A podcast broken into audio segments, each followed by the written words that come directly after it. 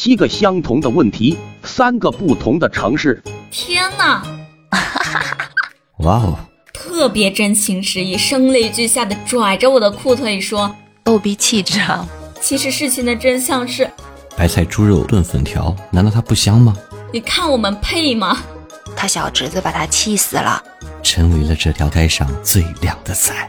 就靠摸摸你，呱唧呱唧呱唧呱唧。你们摩擦不断，刀光剑影。十一减四，十一减五，十一减七。哦哦哦哦，整到武侠里去了。客官，打尖还是住店，我们这儿都有哦。他是真的很不正经啊！我当时就特别想找个地缝钻进去，不要被他的外表所蒙蔽。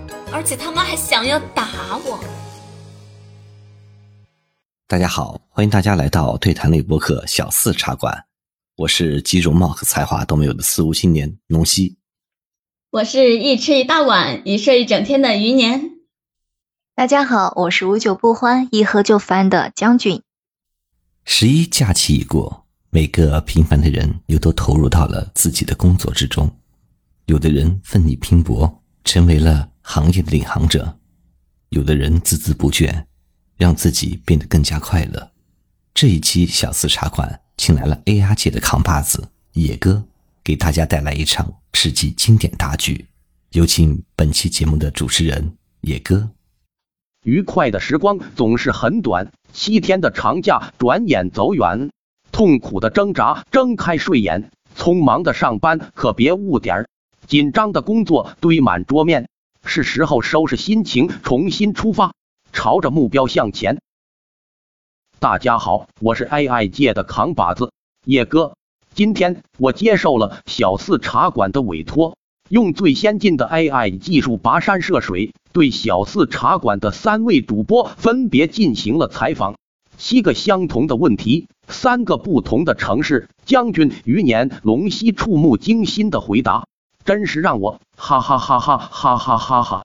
好了，就让我们一起来感受一下这场风光血雨的票房没有突破零元的世纪经典大剧吧。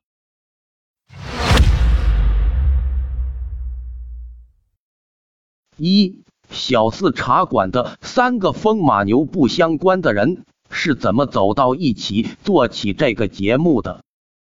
嗯，关于这个问题吧，风马牛不相干啊。其实这个词首先是我想到的，我的意思就是暗指我是风，他们两个在一起就是小牛马。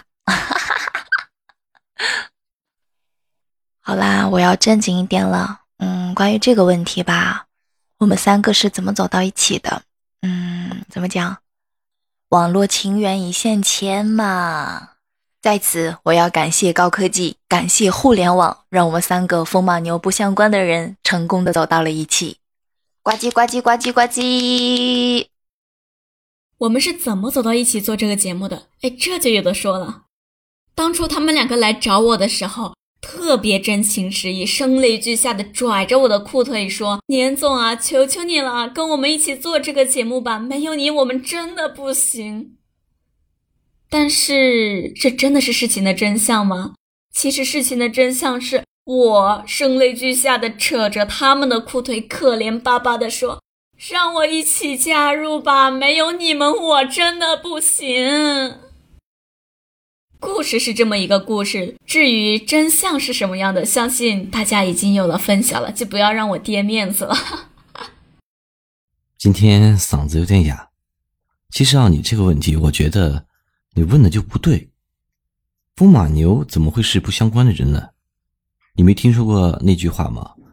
风吹马蹄现牛羊，这足以说明风马牛还是很相关的，对吧？不开玩笑了，言归正传啊。你要说我们三个是怎么走到一起做这个小四茶馆的？其实显而易见啊，当然是通过风走到一起的。如果不是那天风大，也刮不来这两个大妖怪啊，对吧？记得那是一个风雨交加的夜晚，月光照满大地，我一个人静静的走在被阳光炙烤过的大街上。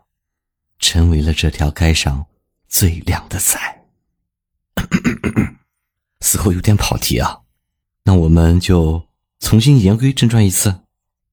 其实我和将军还有余年一开始也算是同班同学，一起学的播音和配音，现在又在一个工会，所以那天那个大风啊，真的是很大很大。哎哎哎哎哎，你别把我话筒拿走啊！哎哎哎哎。二，你们为什么会做这么一档对谈类节目？小四茶馆真的是个茶馆吗？我们为什么会做这么一档对谈类节目？这个问题好有意思。我们这三个不正经的人，这么逗逼的性格，除了一个对谈类的节目，我们还能做什么？难道让我们抠着脚去给大家做什么爱情引导师吗？你看我们配吗？我们的性格局限了，我们就只能做这么一档对谈类的节目，真的是戳到伤心事了。实在不行，我觉得我们三个可以支着一个破布幌子到天桥底下，摆上一张桌子给人家看手相，是吧？就戴着一个墨镜，拿着一根棍子，什么算命的书往桌上一摊，就盲人摸瞎，就靠摸摸你手上的纹路。好，然后开始。乌七八糟的讲一堆，五块钱一次，五块钱一次，这绝对是稳赚不赔的生意。小四茶馆，这当然是个茶馆呀，毕竟我们小四茶馆这四个字的招牌就在这儿，是吧？客官，打尖还是住店，我们这儿都有哦。这是谁提出来的问题哦？小四茶馆真的是个茶馆吗？这是什么问题？那我问你哦。鱼香肉丝里面真的有鱼吗？啊，老婆饼里面有老婆吗？啊，嗯嗯嗯！那如果按照我的意愿来取名的话，我觉得就应该叫做小四酒馆，酒馆，懂吗？比茶馆，我觉得，嗯。至于我们几个为什么会选择做这么一档对谈类节目哈，在那个节目的创办初期吧，我们其实也就有讨论过。我们几个是在学配音的时候认识的。我们当初在想，要不然就直接开个播客吧，开个播客，然后聊配音。但后来哈，这个选项为什么被 pass 掉了，我记不太清楚了。大概就是都学艺不精吧，几个学渣在一起能聊出来什么用？后来也想过，嗯，不然就做那种什么，就是科普类型的那种播客嘛，或者是访谈类型的。然后一条一条都 pass 掉了。最后综合我们几个人的优点，我们的优点就是一个比一个不正经。所以就觉得吧，将我们的这种逗逼气质啊，不正经的这种这种风格发扬光大，结合我们现实生活嘛，将生活中的一些事情转变成一些比较幽默风趣的段子，送给每一位听众。希望大家听到我们几个聊天以后，嗯，就能够将自己生活当中的那些压力能够暂时的忘记，这个样子就达到了我们几个人创办节目的初衷吧。关于这个问题嘛，我就想问一句啊，这是谁出的问题啊？刚才问怎么走到一起做这个节目，现在你又问为什么做这一档节目，你这神一般的操作，让我脑海里突然闪现八个大字：本故事纯属虚构，如有雷同，那是倒霉。其实这是一个严谨的问题啊，就应该很严谨的回答。小四茶馆杜绝一切的虚构，毕竟我们也是一档很正经的讲述平凡人生活的对谈类的播客节目。什么？你说没你的故事？那你也没投稿啊，对吧？关于小四茶馆是不是茶馆这个问题啊，我想说的是，其实茶馆是不是茶馆并不重要，重要的是在你心中你把它定义为什么。古人云：一万个人的心里。住着一万个不同的哈利波特，其实对于我们来说，就是要做出好的内容，让听众满意，让粉丝更满意，让不是粉丝的粉丝更更更满意。这粉丝多了，咱再切点白菜啊，蒸二两猪肉，来个白菜猪肉炖粉条，难道它不香吗？三几期节目下来。在录制过程中，你最记忆犹新的事件是什么？这个最记忆犹新的事件哈，我就不由得想到了第一期录制的时候，嗯，第一期我们节目是熊孩子嘛，那一期录那一期的时候还在彩排，还没有正式录制的时候，呃，余年就分享嘛，分享了一个事，他说他小侄子把他气死了，他小侄子他辅导他小侄子做家庭作业，他小侄子算数学题，十一减五居然等于七，他说他气疯了。然后我和龙溪都惊呆了，我们两个都顿了好几秒钟，反应了一下，说：“啊，十一减五难道不等于七吗？十一减五是等于七啊！”最搞笑的是他余年哈，余年他自己算错了，还把他小侄子给凶了一顿，笑死了。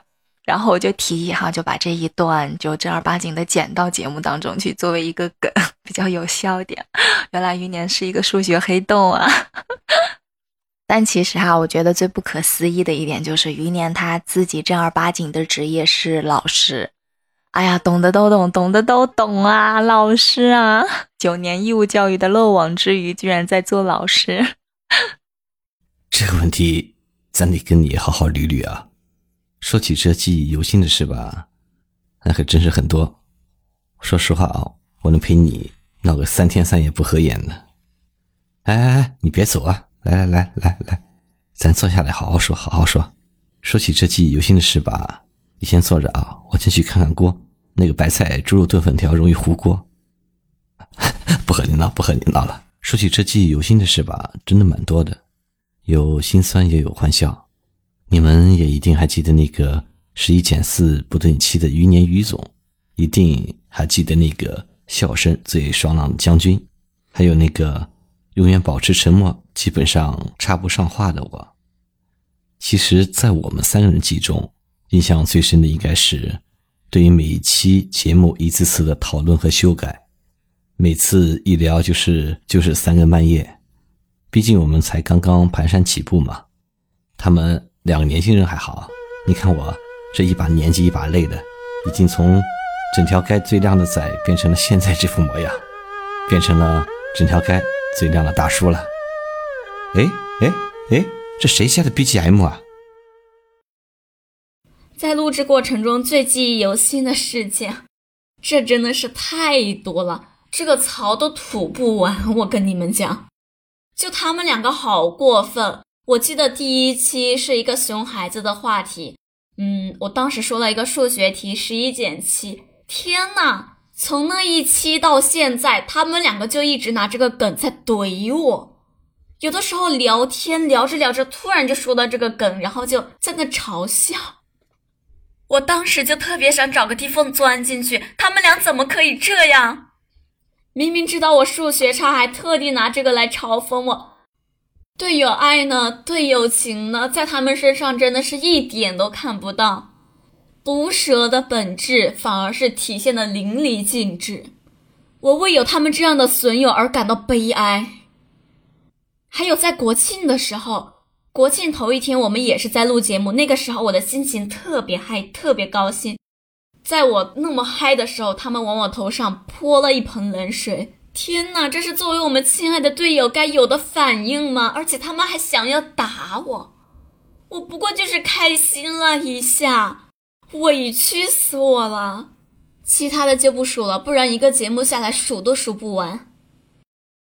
四一路下来，听说你们摩擦不断，刀光剑影，你们是怎么坚持下来的？摩擦不断，这个我承认，但是刀光剑影就有一点点夸张了哟，哪有刀光剑影啊？顶多就是我们三个人唾沫星子满天飞，最夸张不过就这个样子。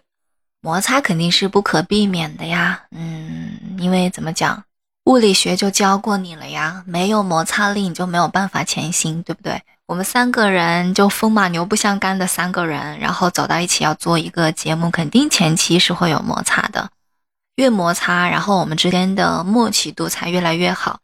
我记得刚开始哈，就熊孩子我们第一期节目的时候，我们整整录了一个多星期吧，才把那个敲定。因为真的中间的插曲哈，跟我们每个人想的都不一样。怎么坚持下来的？怎么讲？只能说是我们三个人哈，心中都有同一个梦想，然后就朝着那一个梦想一起去努力奋斗。我们三个人哈对这个事情都很有热情的。我记得我自己哈，我自己就有一期做那个《平凡的世界》那一期，那一期的话是是我们的那个毕业作品啊，我真正的想那个思路哈，包括写稿啊，嗯，编辑思路这些，我整整弄到晚上一点多钟、两点多的时候，都一直这个。思绪都安静不下来，然后就一直脑子里面都在想这个事情，想这个事情。人处在一个精神兴奋的状态的话是没有办法入睡的，所以那天晚上我就彻彻底底的失眠了。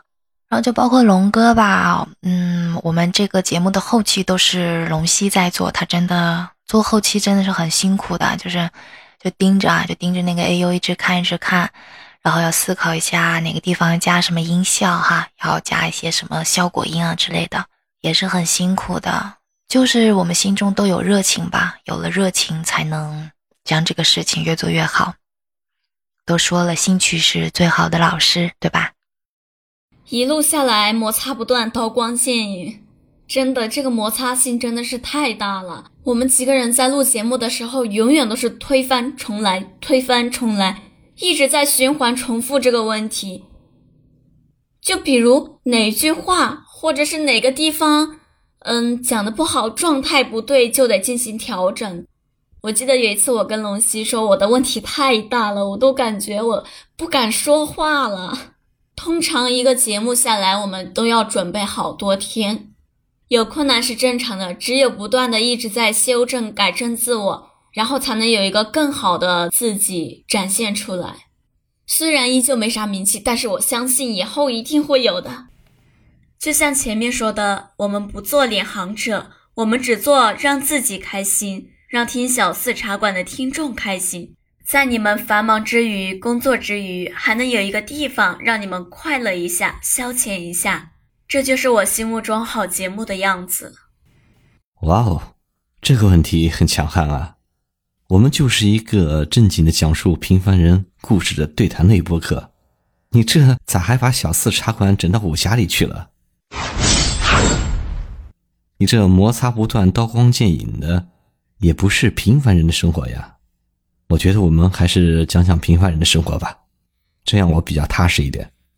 如果真的要说是什么让我们坚持下来的话，说实话，我真的不想去说什么理想啊、梦想啊，那些都有点虚无缥缈了。其实本身我自己就是一个很平凡的人，每天忙忙碌碌，也就是为了碎银几两。说到坚持，首先应该是我们三个人对声音的那一份喜爱，其次应该也就是想在这忙碌的工作和生活之余，为自己、为所有平凡的人带来一份轻松，带来一份愉悦，这样对我们来说就已经足矣。就像我经常和他们俩说的一句话：，我们并不向往去做一个领航者。毕竟比我们优秀的人太多太多了，我们只需要做好自己，做一个让自己、让听众感到开心快乐的人，就足够了。五，你是如何评价你的另外两个搭档的？如何评价另外两个搭档？首先，我们说一下我们的将军同志，他就是一个对自己和对自己身边的事要求特别高的一个人。哎，你们看他节目中其实感觉还好，但是他节目下怼起人来，那真的是让人受不了。就我有的时候我都想撂挑子不干了，怎么回事儿？这个人。还有龙溪，他在节目中就是那种温暖、正直、沉稳这么一个形象，对吧？都是假的，他怎么可能是这个样子？他怼起人来，他比将军还要黑。将军是属于那种外在型的，他就是属于内在型的。我们所说的腹黑，就是说的他这种人，特别容易在你一个不经意的时候，就突然就给你使点绊子。假象、虚伪、道貌岸然，就是这两个人的标签了。这个问题是谁出的？麻烦请他站出来。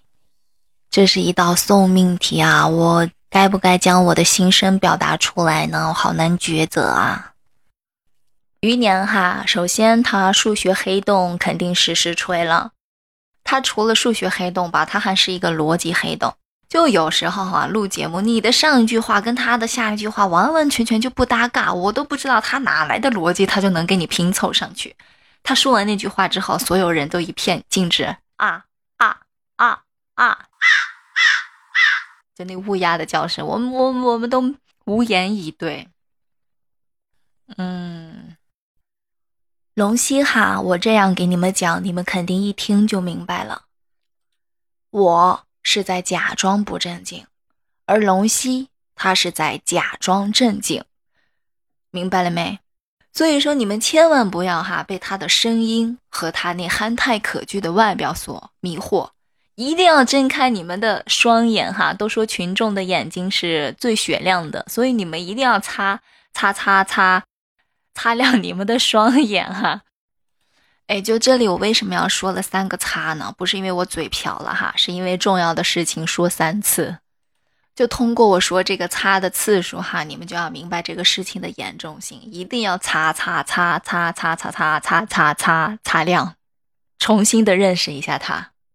他就平常日常我们聊天的时候哈，就有的时候那句话，你一看那句话啊，这是龙溪说出来的话吗？简直令人难以置信啊！他真的是。超级不正经的一个人，所以哈，私下里我给龙溪取的一个绰号叫皮皮龙，嘿，这样一说你就都懂了吧？除此之外哈，龙溪他还是一个烟鬼，懂吗？就平常我们录音的时候哈，你时不时的就会听到那个打火机的声音，嘣的一声。按照时间我来推算哈，就前边还刚崩过没多久。大概就是一支烟的时间吧，刚掐掉，后边打火机就又来了，嘣，又一声，一支接一支，一支接一支啊。然后那些嘣嘣的声音哈，就凑出了一首协奏曲，知道哪个吗？就那个日本鬼子进村的那个，嘣嘣嘣嘣，嘣嘣嘣嘣，哎，懂就好。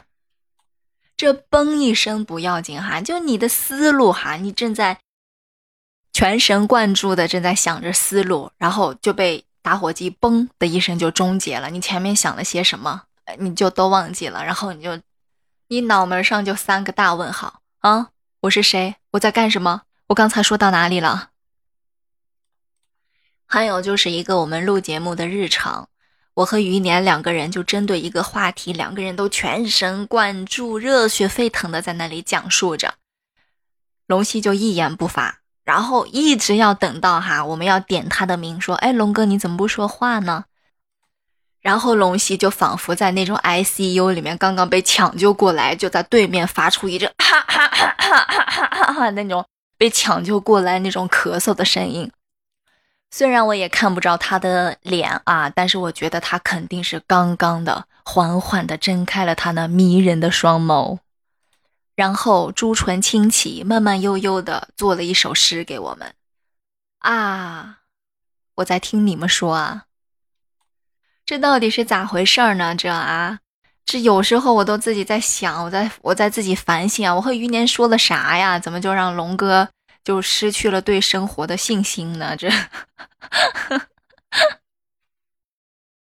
好了，录完这一期节目，我觉得我从此以后就可以隐姓埋名了，隐居山林，我再也不问世事了。我觉得我不能被他们两个找到，被他们两个找到的话，我觉得 非死即伤啊！我太惨了。哎，好了，就到这儿吧。这是什么人间疾苦啊！来来来来。你先告诉我这个问题是谁问的？你们就是想听我怎么去吐槽这两个大妖是吧？你们也真够狠的。好好，今天我就来满足你们这个充满八卦的好奇之心。我和你们说啊，我就不说。对了，我这说了，他俩不会揍我吧？嗯嗯嗯，不会就好。我相信他们两个也没有那个英雄气概。其实吧，他们两个也就是两个憨憨，如果不是憨憨，怎么能被我这个整条开最靓的大叔忽悠过来做小四茶馆呢？将军吧，其实属于能带动整个节奏的一个人，就是特别喜欢吃，每次录节目都要一边录一边吃东西，那口水音啊，简直是我做后期最大的克星啊！哎，将军，下一期的后期你来做啊！我简直是受够了这种残酷的折磨。这一期我们不在一起录，我不知道你是不是还是在一边吃东西一边录啊？反正下一期的后期是你来做，说定了。OK，余年嘛，首先我建议你还是从小学一年级开始补一补数学吧。你这数学水平，随便拿一个小学一年级的熊孩子都能干翻你啊。其次也没有什么其次了吧？对了，我告诉你们一个秘密啊，将军和余年两个都是美女啊，而且还都没有男朋友。有想要领走的，赶紧评论区留言啊！六涉足一个对自己来说陌生的领域，却能做的路人皆不知。你们有什么收获与感想？哎呦，你这个 AI 也真够牛的啊！你连我们路人皆不知这个深藏了百万年的惊天大秘密你都知道啊！佩服佩服佩服佩服！说到了收获吧，也就是收获了两个大美女。你要说敢想不敢想，我还真告诉你不敢想。敢想的话，回家是要跪榴莲的。这个肯定是不敢想啊！不不不不不，这不叫妻管严，这叫大丈夫能屈能伸。哈哈哈言归正传，言归正传啊！说实话，其实收获真的蛮多的。这一路走来，不仅有余年和将军这两位优秀的伙伴的一路相伴，还收获了一帮志同道合的朋友，认识了很多喜欢我们和不喜欢我们节目的一些小耳朵。每个人都给了小四茶馆很大的支持和鼓励，也给予了我们很多的帮助。在这里，我仅代表自己外加两个被风吹来的大妖，向你们道一声谢谢，衷心的感谢，爱你们，么么哒，嗯。关于这个感想嘛，大丈夫能屈能伸啊，还是不敢想啊。这个问题真的是戳到我心坎儿了。对我来说，真的是完全陌生的领域，却能做到路人皆不知。这这这个“却”用在这真的好吗？我的收获就是，原来讲话真的就是一门学问。最大的收获是，通过这个节目，我算是看清他们两个是什么样的德性了。如果不是这个节目，我可能还会沉浸在他们温柔、善良、亲民、随和的假象中。虚伪，太虚伪了！虚伪的男人，虚伪的女人，怎么能这么虚伪？而且这两个虚伪的人就在我身边，有什么收获和感想啊？嗯，收获了很多人民币，那是不可能的。自从做这个节目，不但没有收入人民币，而且还倒贴出去很多人民币。最重要的收获，我觉得就是收获了一群黑粉吧。感谢这些粉丝对我的支持。就自从上一期节目啊播出之后，很多人就私信我说：“哎，那个用男朋友剃须刀剃腿毛的，是不是你自己本人？” 我说：“真不是，我那个真是听人家说的。”然后他们不信，不论我怎么解释，他们就死认定了，说那个用男朋友剃须刀剃腿毛的绝对就是你 啊！啊一口老血喷出来啊！快扶我一把。说正儿八经的哈，其实我觉得最重要的收获就是收获了两个很知心的小伙伴，亦师亦友的两个小伙伴龙溪和玉念。虽然我们在节目当中哈互相吐槽、互相讽刺、互相排挤、互相打压，但是在现实生活中哈，龙溪是很知心的那种大哥哥。我们三个在现实生活中是互帮互助、非常有爱的哈。节目呢，完完全全就是节目效果，为了节目效果而彼此吐槽，不代表我们的真实想法。嘿嘿。七，你们真的要做标签上的自己吗？对小四茶馆有什么期望？标签上的自己有啥不好？一吃一大碗，一睡一整天。这不就是我人生梦寐以求的生活状态吗？吃饱了睡，睡饱了吃，不愁钱，不愁工作，不愁家务，这就是我人生的理想巅峰啊！我肯定要朝着这方面发展的呀。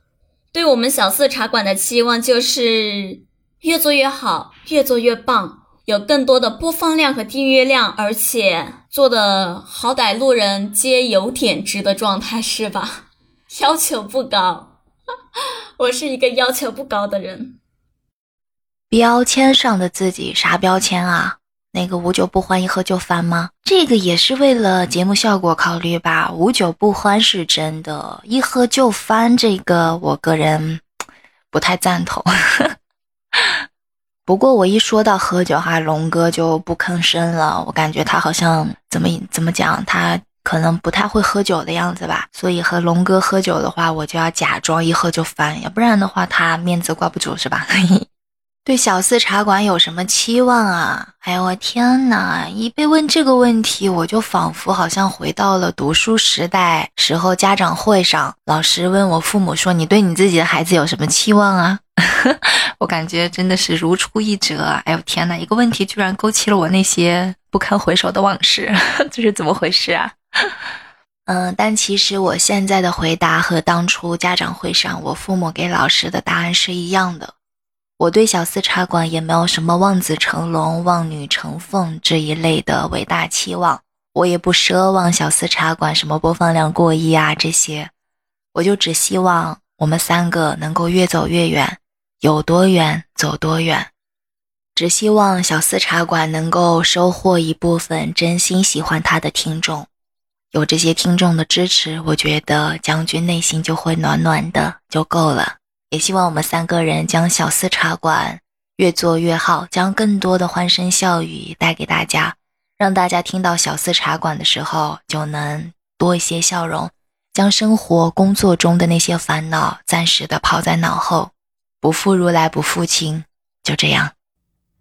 将军和余年要不要做标签上的自己？这个我不知道，但是我肯定是要做我标签上写的那个自己的。毕竟你看我啊，一无才华，二无容貌，而且一无所有，所以这个标签很适合我啊！真的，你看我现在也只能做这条街上最靓的大叔，不像他们都是整个村的希望，比不了，比不了的。对小四茶馆有什么期望？这个真的还蛮多的，但是都是一些虚无的幻想，不切实际。我还是喜欢脚踏实地，一步一个脚印的。慢慢的把小四茶馆经营好，或许我们永远做不了那个领航者，但是我们一定要做一个快乐的自己。或许我们永远做不了那个领航者，但是我们一定要做一个快乐的自己。是的，这句话说出了多少平凡人的心声。好了，感谢小四茶馆的邀请，我是 AI 界扛把子野哥。我也要赶紧回去吃白菜猪肉炖粉条了，再请数学老师整二两小酒喝喝，其乐无穷啊！哈哈哈哈哈哈哈哈！这期的节目就到这里了，再见，再见，再见。